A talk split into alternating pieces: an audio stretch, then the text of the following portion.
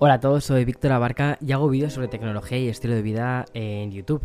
Y esto de los podcasts es un complemento a estos vídeos. Es ese espacio personal que permito para charlar contigo con un café de por medio y hablar sobre aquellas cosas que nos interesan más, como son la tecnología, la cultura digital o, por ejemplo, ¿por qué no?, la evolución de uno de los sistemas operativos que probablemente utilizan más personas, que es Windows. Y bien, eh, Windows nos lleva acompañando toda la vida y por eso me ha apetecido hacer un, episodio especial. Además que ya no solo para hablar de Windows y de cómo hemos llegado a Windows 11, sino también para, para hablarte un poquito de la entrevista que hice a Panos Panay, que es una de las personas más visibles, vez más visibles de, Microsoft y además que eh, me concedió hace ya cosa de un mes aproximadamente una entrevista en la que estuvimos hablando sobre Windows y, y fue, fue fantástico. Pero bien, eh, ¿Dónde me he metido? ¿Qué he estado haciendo? Porque he tardado dos semanas en subir un nuevo episodio de Café con Víctor, a pesar de que te dije que la semana siguiente iba a subir uno.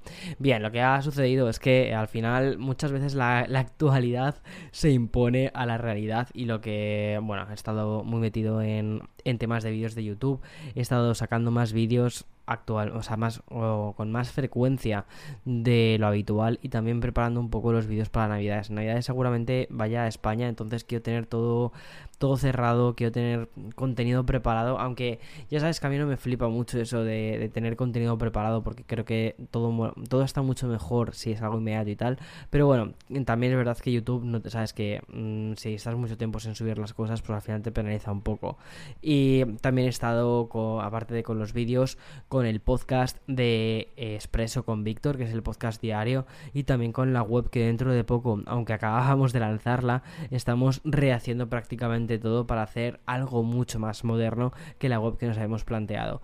Y bien, eso es lo que me ha tenido ocupado. Pero oye, aquí estoy con ganas de locutar este café con Víctor específico sobre Windows. Allá sé que allá vamos.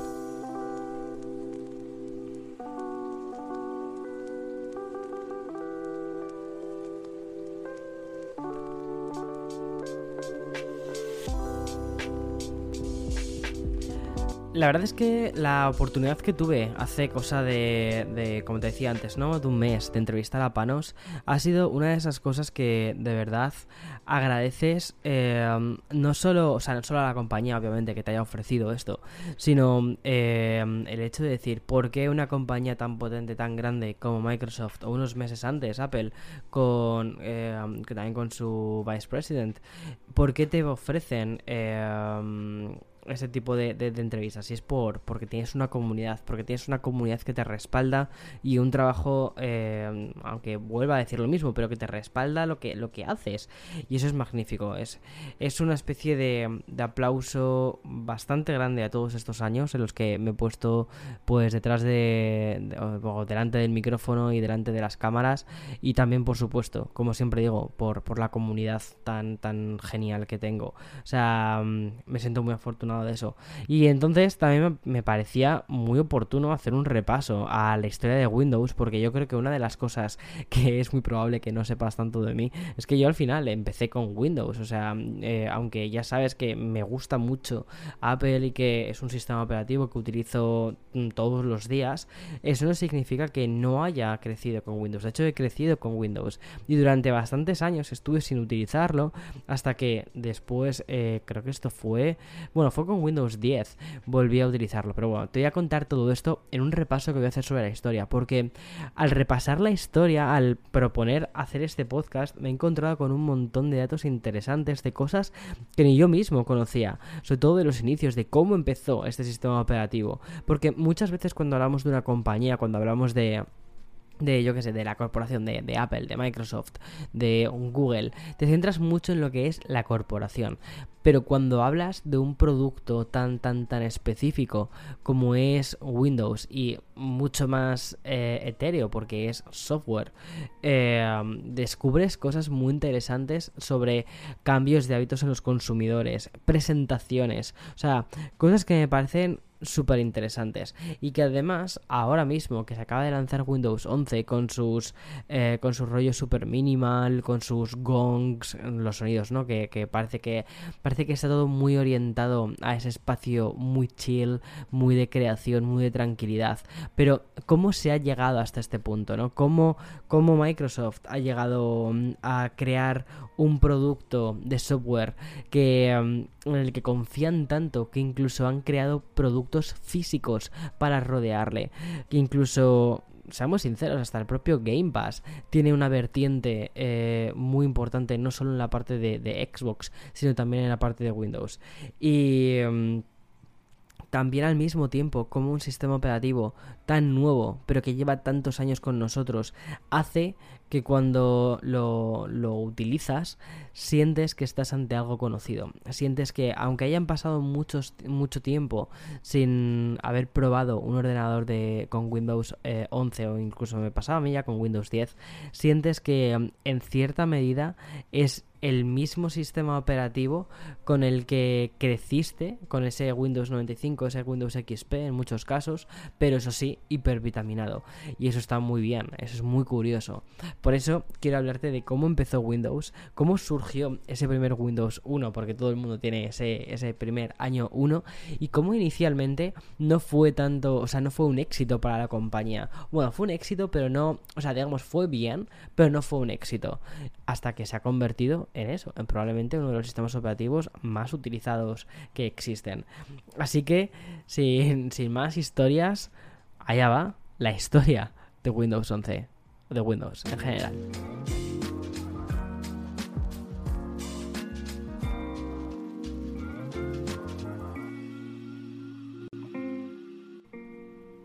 Bien, cuando hablamos de historia, ya sabes, toca remontarse un poquito al pasado y así que viajamos máquina del tiempo 1975.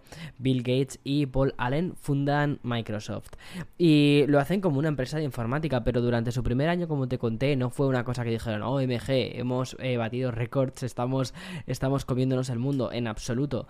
Lo que facturaron fueron eh, 16 mil dólares y unos unos poquitos años más tarde, el 10 de noviembre de 1983, Microsoft lo que hizo fue lanzar, eh, o dentro de Microsoft Corporation, lo que hicieron fue anunciar una interfaz gráfica de usuario, una en, sus siglas son GUI, para el propio sistema operativo de MS2, que aquello era lo que estaba dominando en aquel momento la informática, los ordenadores, 1983, piensa en ordenadores súper grandes, súper grises, y eh, eran equipos de IBM y estos, este MS2 estaba en estos equipos de, IBM desde 1981. Y bien, esta nueva interfaz visual que estaban creando para los ordenadores IBM, como te puedes imaginar, pues no tenía un nombre demasiado atractivo como para decir, eh, vamos a arrasar con esto, vamos a vendérselo a la gente y vamos a hacernos millonarios, porque se llamaba Interface Manager. Y fue justo antes de la propia presentación del producto cuando decidieron cambiar el nombre por algo un poquitín más comercial. Y fue en 1985 cuando dijeron, ¿cómo vamos a llamar a esto? Pues vamos a llamarlo directamente Windows.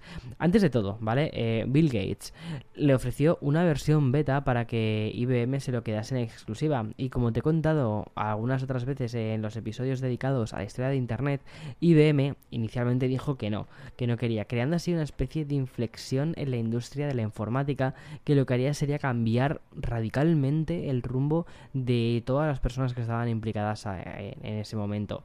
Y el motivo por el que dijo este gigante tecnológico que no es que estaban preparando su propio sistema operativo que se llamaba Top View y también fue lanzado en 1985, que lo que hacía realmente era administrar tareas, multitareas pensadas para este sistema 2. Finalmente fue en el 20 de noviembre, tengo aquí apuntado, de el 20 de noviembre, o sea, es que fue, o sea, estas fechas, por estas fechas, porque estoy grabando el podcast del 21 de noviembre, bueno, pues el 20 de noviembre, pero del 85, cuando Microsoft, sin saberlo aún, hizo historia presentando Windows 1. Vale, ¿y cómo era este Windows 1? Porque esto es lo más interesante. ¿Cuánto costaba primero? Costaba 100 dólares de aquella época. Y mm, Windows venía en 5 disquetes, de estos de los disquetes gordos, de los de 5,25 pulgadas de 360 kilobytes cada uno. Y tenías que instalarlos primero desde un sistema MS2. en el ordenador personal necesitabas 320 kilobytes de memoria RAM libre para poder instalar esta nueva interfaz gráfica, que además era de 16 bits y tenía que ejecutarse primero desde el MS2 dependiendo, eso sí, siempre de la línea de comandos. O sea, era era muy complicado, era muy tedioso, sobre todo para aquellas personas que no eran en absoluto técnicas, o sea, que no estaban metidas en el día a día de la informática, pero era una revolución, ya que lo que estaba, para lo que estaba concebido era para depender directamente de un nuevo periférico, que era el ratón.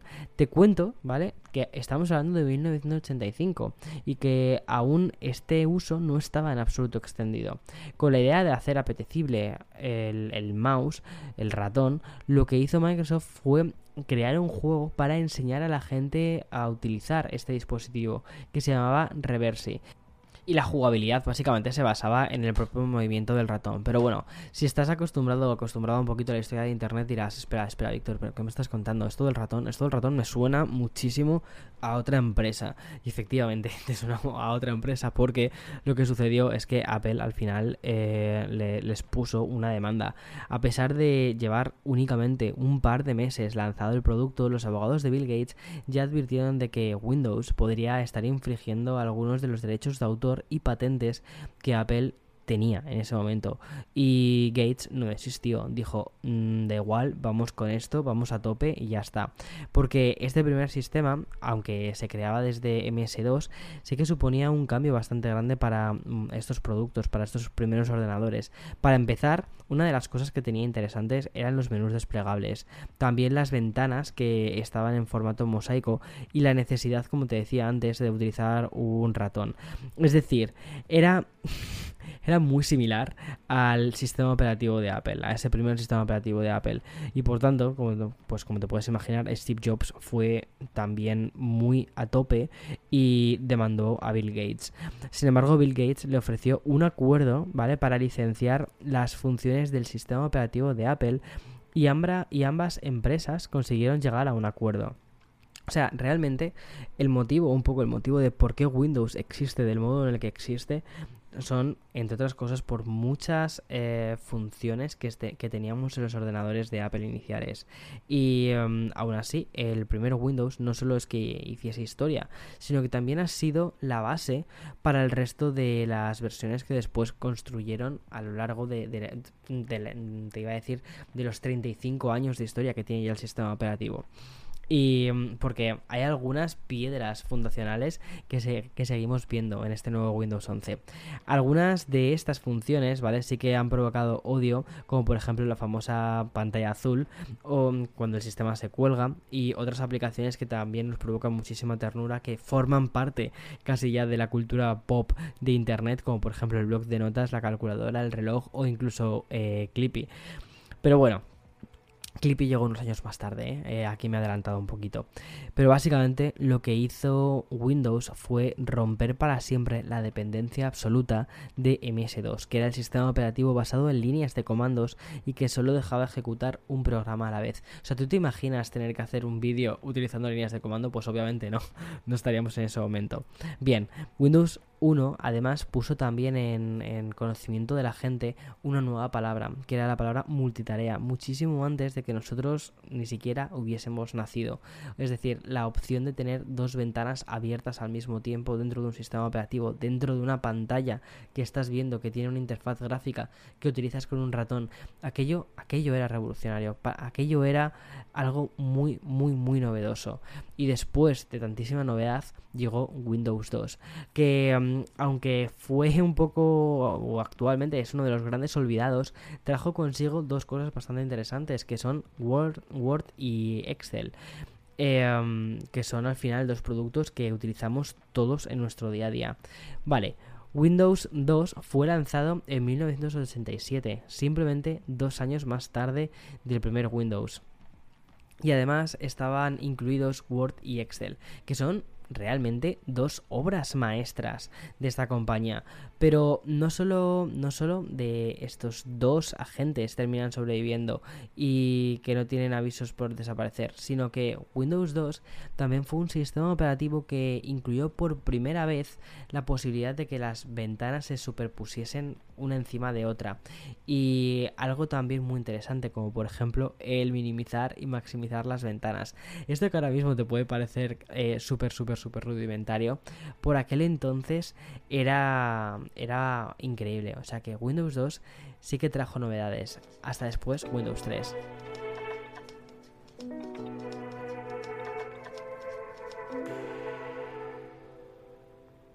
Sin embargo, ni Windows 1 ni Windows 2 tuvieron demasiado éxito comercial.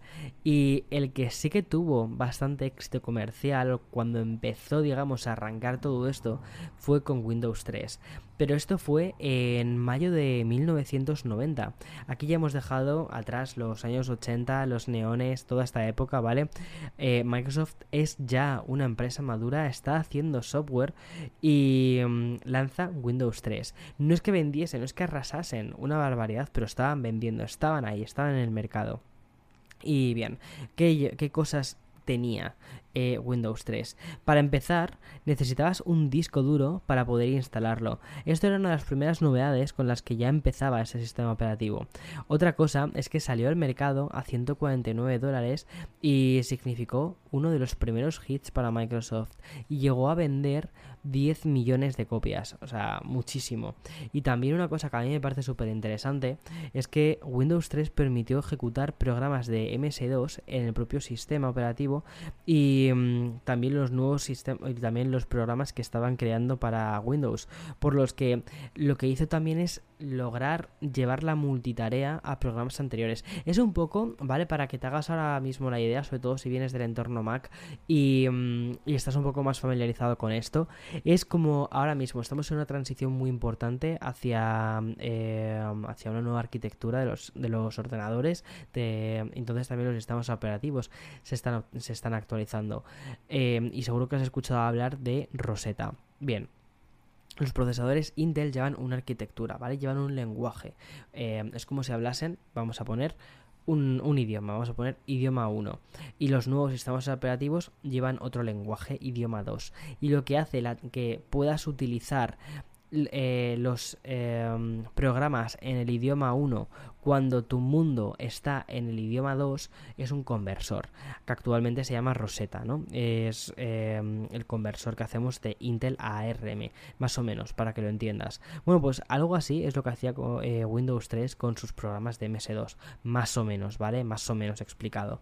Pero bueno para que te hagas una idea de lo avanzado que en este momento estaba ya Windows y mm, este soporte a terceros también lo que hizo es que muchísimos programadores empezasen a lanzarse para, para, crear programas específicos para Windows porque estaban viendo que había un apoyo muy grande por parte de la compañía a los programadores. Y como siempre digo, para que las cosas funcionen no son cosas que tengas que hacer in-house, ¿vale? Todas las empresas que quieren hacer todo dentro de la casa muchas veces terminan cayendo porque em, cuando una empresa sale con una idea mucho más abierta y deja a los programadores, deja a esta gente tan creativa que eh, crea aplicaciones, crea herramientas para que otras personas puedan hacer mejor su trabajo, ahí es cuando esos programas, esos sistemas operativos que sirven como una pieza, como un lienzo en blanco sobre el que poder crear, es cuando tienen sentido.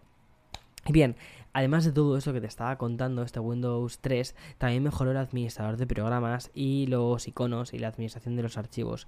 Sobre esto, además que consiguieron que el manejo fuese más fácil para los usuarios, sobre todo que encontraron rápidamente lo que estaban buscando y mm, hacían que básicamente todo el sistema fuese, fuese más user friendly. Otra de las cosas muy curiosas orientadas a, esta, a este cambio en el diseño era que introdujo 256 colores y todo esto hizo también que el aspecto visual de la interfaz se viese pues eso, muchísimo más moderno.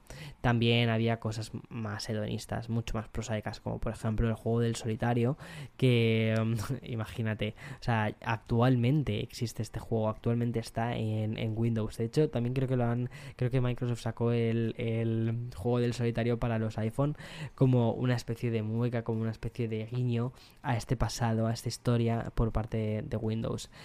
Y mm, también otro juego muy interesante, pero que salió en una actualización de este Windows, en la actualización 3.1, fue el Buscaminas. El Buscaminas además apareció junto a otras novedades, como por ejemplo que los programas compatibles de MS2 se controlasen también con el ratón, también para el soporte de nuevas fuentes escalables, como por ejemplo TrueType, y la capacidad multimedia y sobre todo reinicio de las aplicaciones.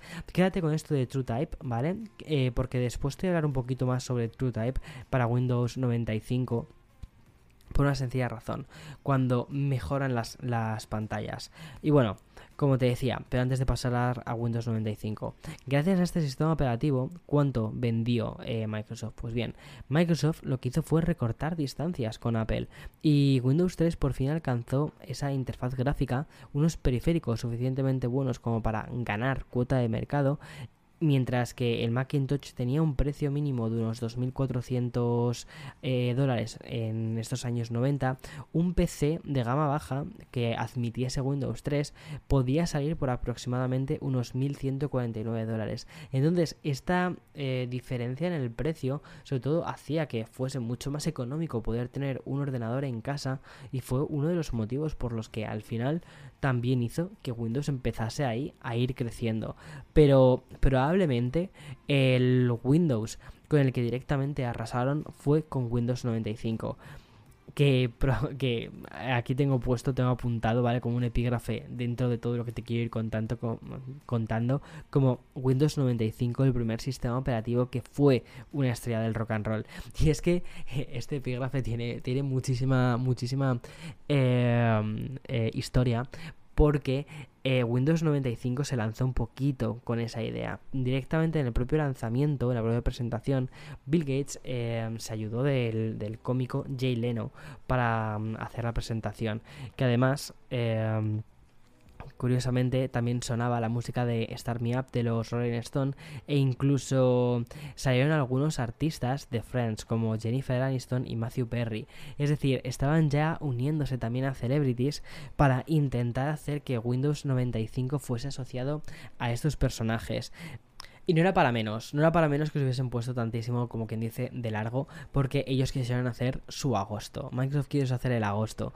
Y efectivamente, el 24 de agosto de 1995 se presentó Windows 95, que se convirtió en un sistema operativo básicamente histórico y súper, súper exitoso. Tan solo en las primeras 5 semanas vendió 7 millones de unidades. Y como te puedes imaginar, el resto, el resto hizo historia. Thank you.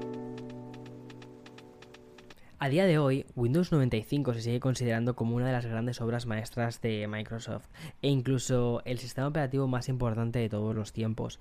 Y como dice, por ejemplo, un artículo que me he encontrado de Forbes, dice así, Windows 95 fue, francamente, la actualización más grande y audaz que Microsoft haya realizado. Incluso hasta el día de hoy se podría argumentar que ninguna versión de Windows haya sido tan significativa. Aunque no fue el mejor sistema operativo que Microsoft haya construido, te sigo leyendo eh, textualmente de Forbes. Windows 95 fue el más importante y cambió el ordenador más que cualquier versión de Windows antes o después. Vale. ¿Por qué dice esto Forbes? Por una sencilla razón. Eh, hay bastantes motivos, pero para empezar, el eje principal de toda esta campaña publicitaria eh, fue una característica muy importante, que fue el botón de inicio. Además, que Windows 95 fue la primera versión de Microsoft que no necesitabas instalarte antes el MS, perdón, no, necesitabas tener MS2 instalado en tu ordenador para instalarte el, el, sistema operativo. También añadió la barra de tareas y gracias a estas pequeñas innovaciones, bueno, pequeñas, gracias a estas innovaciones, los usuarios básicamente vivieron una revolución en cuanto a la parte de productividad porque podían ver en, la parte inferior de la pantalla todas las aplicaciones que tenían abiertas. De hecho, la barra de tareas nunca ha salido de Windows en ninguna de sus ediciones. Es algo fundamental. También fue un sistema operativo de 32 bits y añadió compatibilidad con nombres de archivos más largos. Ahora que esto es algo que directamente dices, mmm, pero espera, espera, que había limitación en, en, en el nombre de los archivos, pues sí, había limitación y fue eh, con Windows 95 cuando se pudo poner hasta 240 caracteres. Y por supuesto también la implementación de Plug and Play, que esto fue un punto de inflexión muy grande para Microsoft, aunque aunque sobre el papel era mejor de lo que realmente parecía, como después vamos a ver. La idea de todo esto era que conectases un periférico, conectases algo de hardware eh, al ordenador y directamente lo que hacía el ordenador, el sistema operativo, era instalar la, la, los, el software que necesitabas para eh, utilizarlo y, y, ya está, ponerte a yo qué sé, pues a utilizarlo de forma directa. Por ejemplo, software de las impresoras, que después eh, esto no es verdad del todo, porque yo recuerdo con Windows 98 de eh, tener que utilizar discos, CDs de instalación de la impresora, de los drivers de la impresora. Pero bueno, ya era con Windows 95 cuando empezaba a buscar estos drivers, cuando se conectaba para buscar si tenía estos drivers. Y um, además, como te digo, conectar, ¿no? Windows 95 fue también una forma de acceder más fácilmente a Internet y mejoró mucho la relación con los videojuegos que tenían DirectX. Y esto fue algo que yo creo que hizo que se impulsase muchísimo el sistema operativo porque además atrajo a un perfil que ya no solo era el oficinista, la persona que trabajaba con Windows, sino también la persona que quería disfrutar con ese sistema operativo. Y um, también a nivel personal, eh, Windows 95 fue el primer sistema operativo que utilicé. Me costó un poco cuando estaba haciendo el capítulo recordar cuál había sido, si había sido Windows 95 o Windows 98. Había sido Windows 95, aunque Windows 98 ya estaba. Yo creo que tenía unos, no sé, unos 5 años aproximadamente y um, o 6 años, no me acuerdo. Y no sabía eh, escribir con un ordenador, no sabía utilizar el ordenador de forma mmm, pues eso eh, como, como ahora no como ves a bueno pero como ves te iba a decir como ves a los niños utilizando los ordenadores pues cada vez a los niños utilizando los ordenadores los iPads las tablets en general y dices madre mía estos niños son genios pero porque es verdad que los sistemas operativos lo que han hecho ha sido es pensarse cada vez más hacia el usuario. Y esto es una cosa que te quería contar porque en aquel momento el Víctor de 5 años estaba utilizando Windows 95, abría las pestañas, abría los programas, quizás no sabía teclear, no sabía poner, me acuerdo que sabía poner mi nombre, pero ya está. Eh, pero era sencillo, estaba muy orientado, era muy intuitivo. Y si un niño de 5 años podía utilizar Windows 95, le parecía sencillo utilizar esto, pues imagínate lo que podía hacer un entorno profesional con Windows 95. Pero bueno, ya entramos en Windows 98. Este fue el sistema operativo del cual tengo ya algunos pequeños recuerdos, porque Windows 95 me tocó, como quien dice, rascar en la memoria y era una actualización muy importante. Y um, Windows con Windows 95 eh, Internet todavía no había llegado a los hogares de forma masiva, pero con Windows 98 la cosa había cambiado y se tuvieron que adaptar mucho a esto. Salió el 25 de junio de 1998 y fue unos meses antes cuando Bill Gates lo presentó al mundo y lo hizo de una manera histórica y muy muy interesante. Vale, lo hizo el 20 de abril del 98 eh, en medio de una presentación. Fue una presentación que de verdad yo creo que si esto sucediese a día de hoy daría para, para millones de memes. Y lo que pasó es que al conectar un escáner al ordenador, al PC que estaban presentando, ¿vale? De repente salió el famoso y temido pantallazo azul que parecía cada vez que el equipo se colgaba. este pantallazo azul fue uno de los iconos de los años 90 y principio de los 2000, pero más allá de esta anécdota que realmente fue un poco bochornosa cuando se presentó el dispositivo, eh, supieron sacarlo muy bien de ahí, o sea, supieron eh, continuar con la presentación, de hecho, echarle un ojo porque está en internet, todo está en internet, todo está en YouTube, ¿vale? Y mm, al final lo que les quedó fue un sistema operativo muy interesante. Esta versión del 98 era un producto híbrido que estaba a medio camino entre los 16 y los 32 bits. Y el arranque, aunque estaba basado en MS2, y también tenía mejoras cotidianas que nos hicieron, nos hicieron la vida mucho más útil o mm, más sencilla, mejor dicho, no la vida más útil. Hablo, por ejemplo, de la administración de las ventanas con un simple clic en la parte de la barra de, tareas en la parte inferior o también los botones de navegación que tenías de atrás y adelante en el famoso explorador de Windows. Obviamente también toda la interfaz se modernizó. Eh, apareciendo eh, degradados y también había ya animaciones. Pero por encima de todo, lo que te comentaba hace un instante, fue el primer Windows con el que Internet realmente se expandió.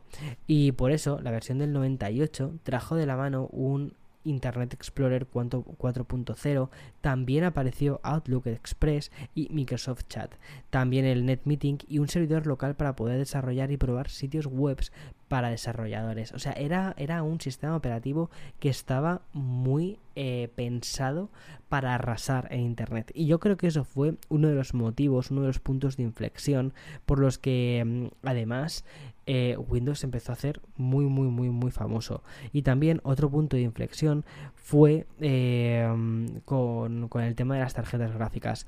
Porque con Windows 98 aparecieron también Voodoo y Nvidia. Y también así aparecieron desarrolladores de videojuegos que estaban empezando a diseñar títulos en 3D por ejemplo este eh, Doom o también el Unreal que, dio paso al Unreal Engine. Y si con 5 añitos yo ya estaba jugando con Windows 95 con el sistema anterior pues con Windows 8 ya estaba prácticamente eh, metido en la era de la informática Después eh, salió. Ah, miento, miento, miento. Mi primer ordenador. Mi primer ordenador estoy con dudas de si llevaba Windows 98 o si llevaba Windows XP. Yo creo que era Windows 98. Que lo debí de comprar, me lo dieron de comprar mis padres como por el año 2000. Sí que te recuerdo que tenía un Pentium 2. Y básicamente lo que hacía en aquella época era eh, tener la Encarta 98. Yo creo que era el, sistema que todos utilizábamos. ¿Para qué tenías Windows? Para ver la Encarta, ya está. Ah, y para ver, para ver las pirámides en tres dimensiones. Me acuerdo de las animaciones y esas que era como, wow, mira, parece que estoy en las pirámides. Si lo viésemos ahora diríamos, madre mía, Víctor, madre mía, que estos gráficos son del Pleistoceno. Que ahora hay unas reconstrucciones de las pirámides que ahora puedes meterte en realidad virtual en las pirámides y nada que ver con esto. Pero oye, por algún sitio hay que empezar, ¿no? Y yo empecé por ahí. Después de Windows 98 pasamos a Windows XP, que fue la gran obra maestra de Microsoft, al menos para mí. Es lo que yo considero que fue uno de los mejores sistemas operativos que tuvieron. Pero antes de esta obra maestra, ¿vale? Eh, tuvieron algunos pequeños errores, como por ejemplo Windows Millennium. Que bueno, eh, cuidado, Windows Millennium tenía sus cosas. Primero, eh, fue el último en el que ya se basó en MS2 y además fue el primero en traer el Windows Movie Maker y Windows Media Player. Este, Windows Millennium, fue lanzado en el 2000 y fue uno de los grandes fracasos de Microsoft, porque ya no es que se colgase continuamente, es que había errores incluso hasta la hora de instalarlo. Y tras Windows 2000 había una versión paralela que, que, porque claro, es verdad, me acuerdo, estaba Windows 2000 y Windows Millennium. Millennium estaba orientado a empresas y negocios y Windows 2000 orientado más hacia el público en general. Pero bueno, esto fue en 2000 y muy muy muy muy rápidamente lo solucionaron y sacaron Windows XP, que apareció en octubre del 2001 y el éxito fue tal, ¿vale? Que incluso cuando se dio por finalizado todo el periodo de soporte, que fue en el año 2013, había 430 millones de ordenadores que aún estaban utilizando Windows XP. o sea, una locura aunque Windows XP estaba basado en Windows NT y en el 2000 en la versión empresarial, XP realmente lo que hizo fue ir muy orientado hacia el usuario. Primero, era visualmente muy agradable. O sea, no puedo poner el, el sonido de entrada de Windows XP, probablemente si eres si has nacido en, en los 90 este sonido lo tengas súper metido en la cabeza. Te, te diría que te metieses en YouTube y escuchases el sonido de Windows XP pero la idea de Windows XP era crear un entorno agradable, un entorno en el que te sintieses un poco como quien dice como en casa. Para empezar tenías el menú de inicio y la barra de tareas estaban muy mejoradas, ya no solo por la forma, que además era como mucho más estética, sino que también le daban a ese, eh, a ese inicio, ese botón verde tan característico. La barra, además de tareas, era azul y tenía pequeñas, sombra, pequeñas sombras y también efectos visuales como por ejemplo, eh, no sé si te acuerdas del fondo de pantalla de Windows XP, esa explanada de color verde. Bueno, pues todo eso sirvió para al final crear esa especie de estética que hizo que la gente se enamorase de este sistema operativo. Fue eh, además un sistema operativo que requería de una clave de activación para que pudieses instalarlo y usarlo en un solo ordenador. Y mm, también hacía que su arranque fuese muchísimo más rápido. Y te acuerdas que antes te dije que te quedases con un nombre, con el nombre de ClearType. Vale, pues eso, eh, en este ordenador que ya estábamos con las pantallas TFT, con las pantallas planas, con la tecnología LCD, era algo importante porque estas pantallas con, los con, las antiguas versiones de Windows no se leían correctamente. Y con este Windows XP lo que hacían era mejorar el mejorar como como el tono, mejorar la, bueno, pues que se viese todo, la nitidez, la nitidez de las letras.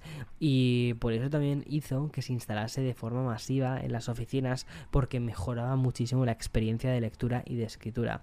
Y también, obviamente, estábamos en la época del CD, antes te he hablado que, había, que ya estaba introducido Windows Movie Maker, eh, Windows Media Player, pues eso, pues también estaba muy orientado a la reproducción de CDs que se hizo mucho más fluida y a un Internet muy mejorado.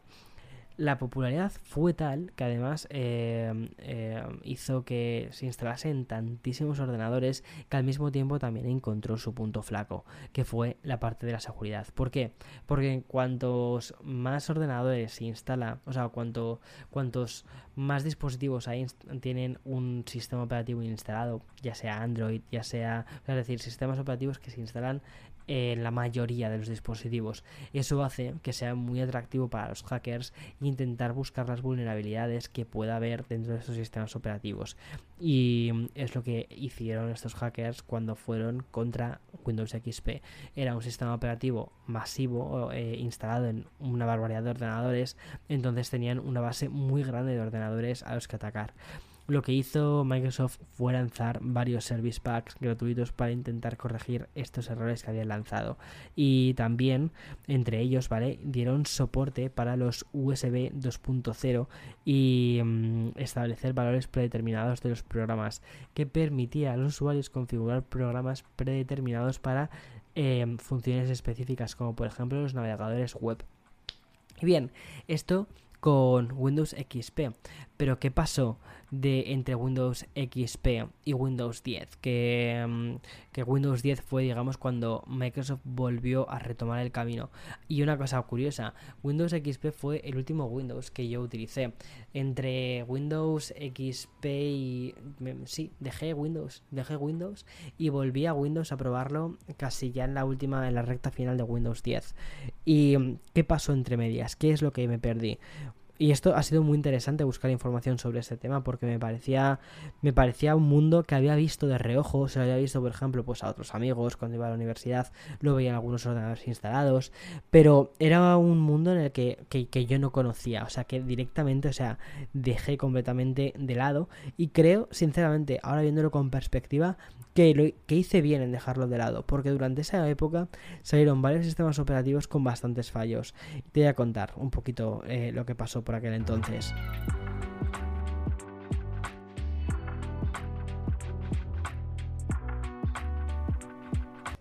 Bien, bueno, entonces, ¿qué pasó entre eh, Windows XP y Windows 10?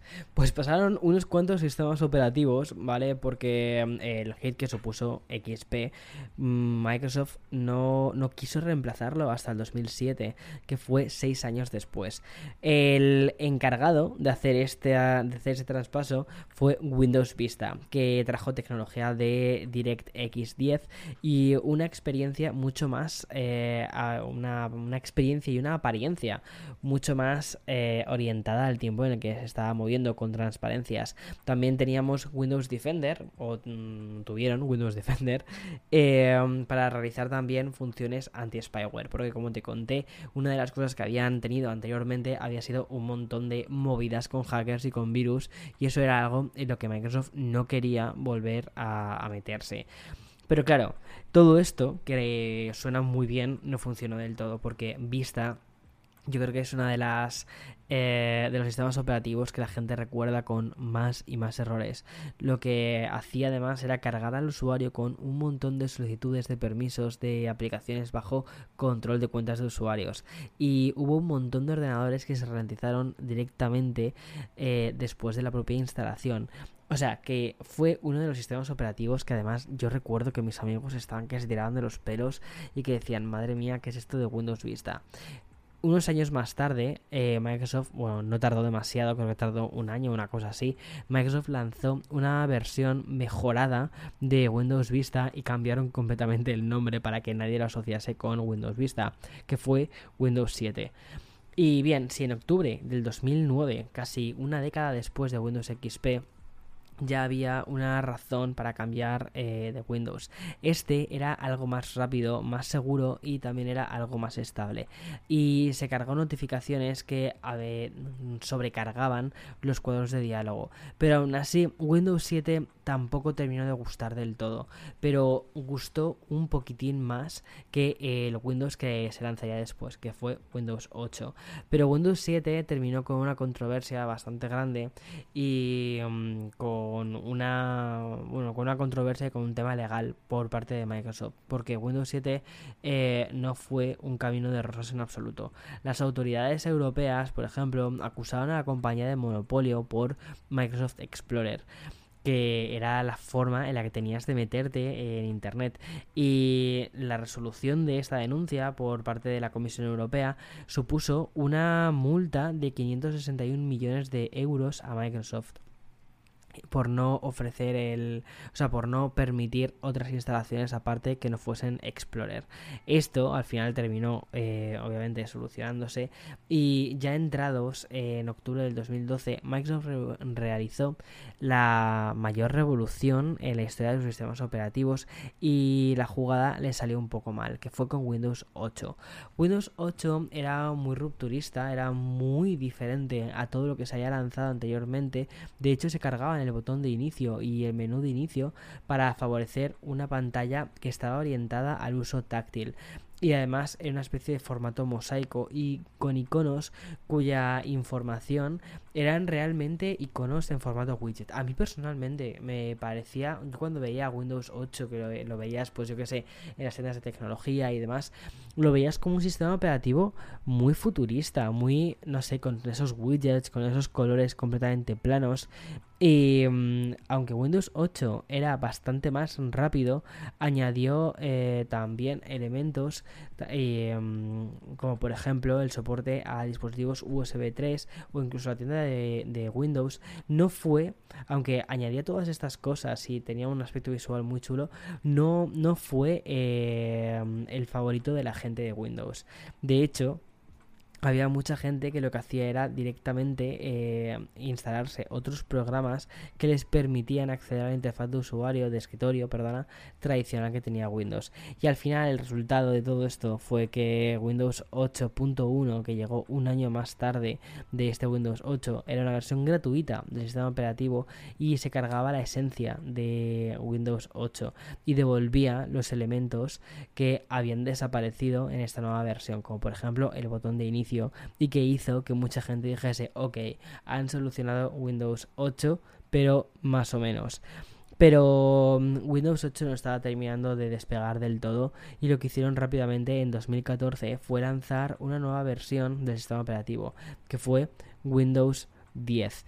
Y esto, eh, este sistema, este nuevo sistema operativo Windows 10 significó el tercer Windows en tres años. Estaban yendo a un ritmo muy muy rápido, cosa que esto no era nada habitual en Microsoft, donde cambiaban los sistemas operativos cada bastante tiempo. Windows 10, al fin y al cabo, lo que hizo fue eh, un poco como cantar al pasado de lo que era Windows, pero mirando al futuro. Porque, mira, cada elemento clásico que, que funcionaba y que y que a la gente le gustaba, lo hicieron regresar, como por ejemplo el menú de inicio. Em, que fue una de las cosas que volvieron a introducir. Otra de ellas fue Cortana, que fue el asistente virtual con el que controlabas los comandos de voz. Em, eso, eso fue una de las grandes novedades de, de, Windows. Y por ejemplo, después de la multa que em, tuvo que pagar Microsoft por Explorer, lo sustituyeron por un nuevo Microsoft Edge. Pero para mí lo más importante de Windows 10 y el motivo por el que empecé a interesarme en este nuevo sistema operativo era porque era un sistema operativo que pretendía estar en un montón de dispositivos diferentes. Es decir, cogía el concepto de las pantallas táctiles con las que ya eh, se habían estrenado con Windows 8 y también con ordenadores más tradicionales y querían hacer una combinación de ambas cosas y que el sistema operativo fluyese. A mí el concepto de la fluidez del sistema operativo me pareció una cosa muy, muy, muy interesante y que fue el motivo por el que empecé a eh, ver de reojo Windows 10 hasta que finalmente decidí comprarme un Surface. Y bueno, el resto ya, es historia, sabes que al final eh, Windows es uno de los sistemas operativos que también utilizo en mi día a día porque hay, algunas cosas que me gusta y me gusta eh, utilizar las pantallas táctiles de los ordenadores, lo cual, bueno, hay gente que no le encuentra del todo el sentido práctico, pero yo sí que se lo encuentro, a mí sí que me gusta. Pero bueno, otra de las cosas que te comentaba sobre Windows y su eh, fluidez en cuanto al sistema. Fue un sistema que incluso se llegó a instalar en otros dispositivos como el de como Xbox. Lo que, lo que buscaba era crear una especie de piedra mm, fundacional sobre el que eh, los dispositivos estuviesen girando y que independientemente del dispositivo que fuese, todos tuviesen o todos partiesen desde una esencia muy Windows. Y mm, eso eso yo creo que fue uno de los elementos por los que Windows 10 ganó muchísimo, funcionó muy bien y a la gente les gustó tanto. Y además que también es un sistema operativo muy estable. Em, no sé, yo por ejemplo en aquel momento cuando vine de Mac no me esperaba encontrarme con un sistema tan maduro, eh, tan que al mismo tiempo además aquello sí que fue como eh, llevaba un montón de años, llevaba cuántos, 10 años sin probar un Windows aproximadamente. Y cuando volví a Windows la sensación que tenía era como de, ah, vale, esto lo conozco, ah, vale, y esto otro también, y si quiero eliminar un programa, vale, que hacer esto, y si quiero hacer esto otro, ah, vale, ahora funciona de este modo, pero era muy intuitivo. O sea, sentías que eh, uno, Windows y Mac no se diferenciaban tanto y sobre todo que si venías de o, que si habías utilizado Windows había un montón de elementos que te sonaban. Había un montón de, de elementos que decías, hey, esto lo conozco. Y eso es una de las cosas que de hecho hablé con Panos durante la entrevista, con Panos Panay, durante la entrevista que le hice en YouTube, eh, a la cual te, te, te, la voy a dejar en, listada en el episodio de hoy, porque me parece bastante interesante. Si tienes un rato, échale un ojo a la entrevista. Había pensado en meterla directamente en el podcast, pero como está en inglés, considero que es mucho más fácil que puedas ir a la entrevista, que le actives los subtítulos y ya está.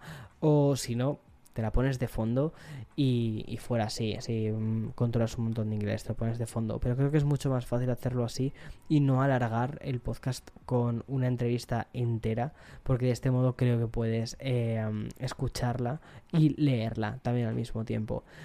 Y finalmente llegamos a Windows 11, que es el sistema que han lanzado hace, hace cosa de un mes y que ha sido un sistema operativo que bebe muchísimo de Windows 10 y que quizás dentro de muchos años cuando hagamos un podcast correspondiente a la historia de, Windows pues tengamos otras tantas cosas que contar sobre, mm, sobre este nuevo sistema operativo. Y es que en definitiva Windows 11 es un poco un hijo de los tiempos que, que corremos. Porque además, como dijo Panos durante la entrevista, eh, dijo, están pasando, además, esto cito textualmente, están pasando muchas cosas y el PC es más esencial que nunca. Con estas cosas se refería a, a todo el coronavirus, porque además, en concreto, este sistema operativo se creó dentro de la ventana de esta pandemia, como dijo panos durante la entrevista y además fue desarrollado sabiendo que íbamos a terminar una especie de trabajo híbrido entre el entorno remoto, ¿vale? En el entorno de trabajar desde casa y también el tener que trabajar a veces en la propia oficina.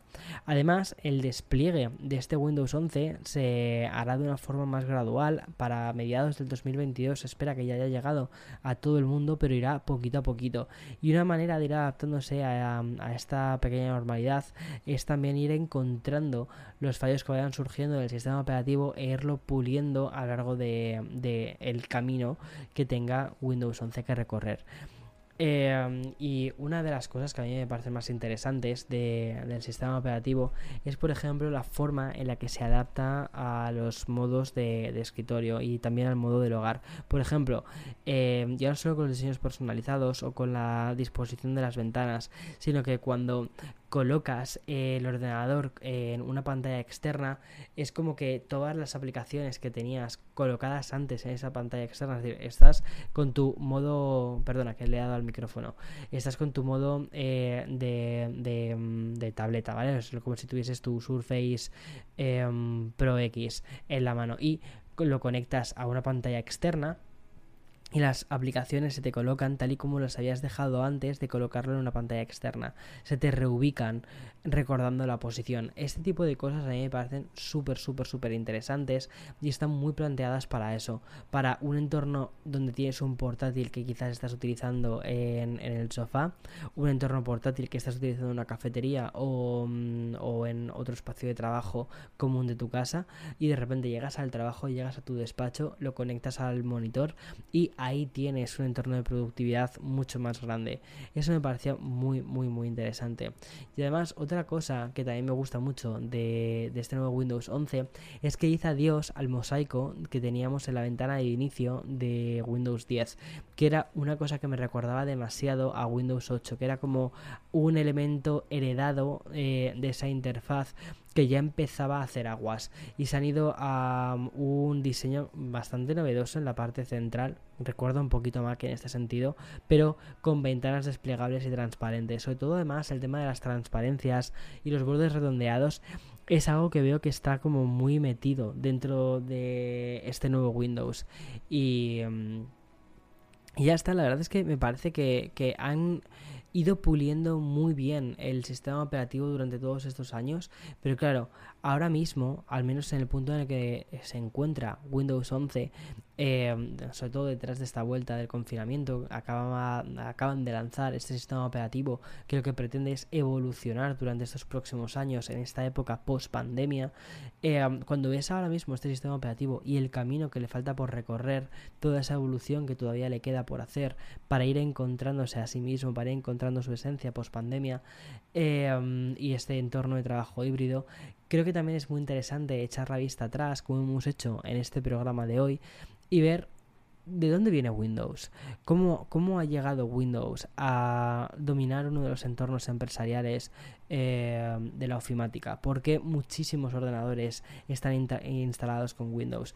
No he entrado en toda la parte de las historias, por ejemplo, entre fabricantes, eh, de meter Windows de serie y de instalar Windows de forma eh, predeterminada. Tampoco me he metido en la parte de mm, sistemas operativos libres eh, y de cómo, por ejemplo, Windows fue bastante por ellos y cómo ahora, por ejemplo, eh, se ha acercado mucho todo este software libre, cómo Windows también está haciendo bastante por desarrollar este software libre, porque entienden que tienen que ser compañeros y no rivales de esto.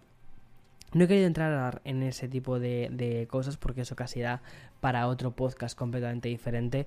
Ya el episodio ha sido bastante largo, pero me apetece además cerrar el episodio de hoy hablándote un poco de la entrevista que le hice. Lo que te diría es, para aquí si no has visto la entrevista y después vuelves aquí a este punto. Si lo has hecho, fantástico, fantástico y maravilloso, porque hay algunas cosas que te quiero comentar eh, de esta entrevista, algunos puntos que me parecen muy interesantes y que Panos nos da una visión muy, mm, muy curiosa sobre el futuro de la tecnología y de los sistemas operativos. Una de las frases con las que me quedé dice así, dice Windows 11 se adapta a un montón de formas diferentes.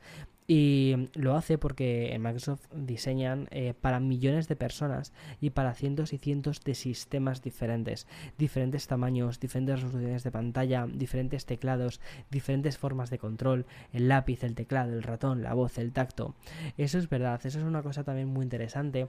Y es que al final, si piensas incluso en los propios dispositivos que lanza la compañía, Surface, eh, son productos diferentes. Son productos que en cierta medida son incluso raros, son rarezas. Pienso en, el, en la gama de productos Book, los, los ordenadores Book, ¿no? Que um, tienen el teclado, donde en el propio teclado es donde se encuentra, digamos, todo el cuerpo, la tarjeta gráfica, eh, todos los elementos de más peso del propio dispositivo y cuando lo separas de la pantalla tienes una tablet. Tienes una tablet sobre la que puedes dibujar, sobre la que puedes hacer un montón de cosas. Pero, y ahí tienes también la potencia, pero no la potencia gráfica, sino la potencia de procesado. Eh, son productos muy diferentes y que yo creo que con estos productos lo que ha intentado hacer eh, Windows, no, perdona, lo que ha intentado hacer Microsoft es ver cuáles son los límites de Windows. Son productos que lo que hacen es probar al sistema operativo.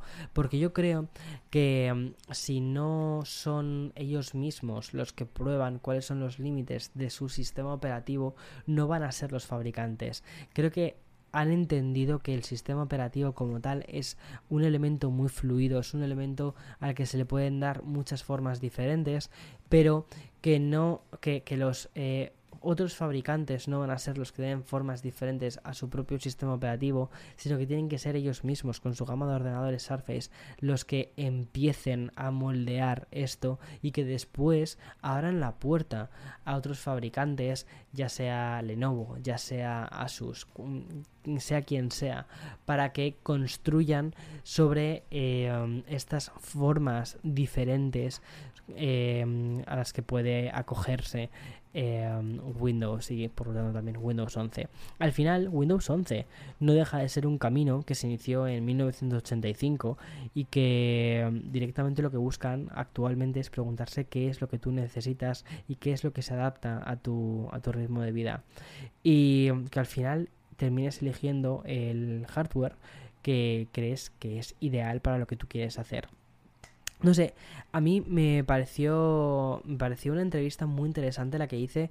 No, no quería dejarlo solo en una entrevista que hice en un momento dado, en, en hace ya, como te decía, un mes, ¿no? Sino que me apetecía dar un poquito de contexto a toda esa entrevista, contarte un poco de dónde venía Windows, porque quizás tú también eres una persona que, como yo, em, estamos muy metidos en nuestro día a día, en un entorno más Mac, y que em, desconocemos o desconocíamos un poco la historia de Windows o que habíamos siempre visto Windows como un entorno más orientado al mundo profesional, al mundo laboral, a ese entorno, bueno, pues a ese entorno más, más retro.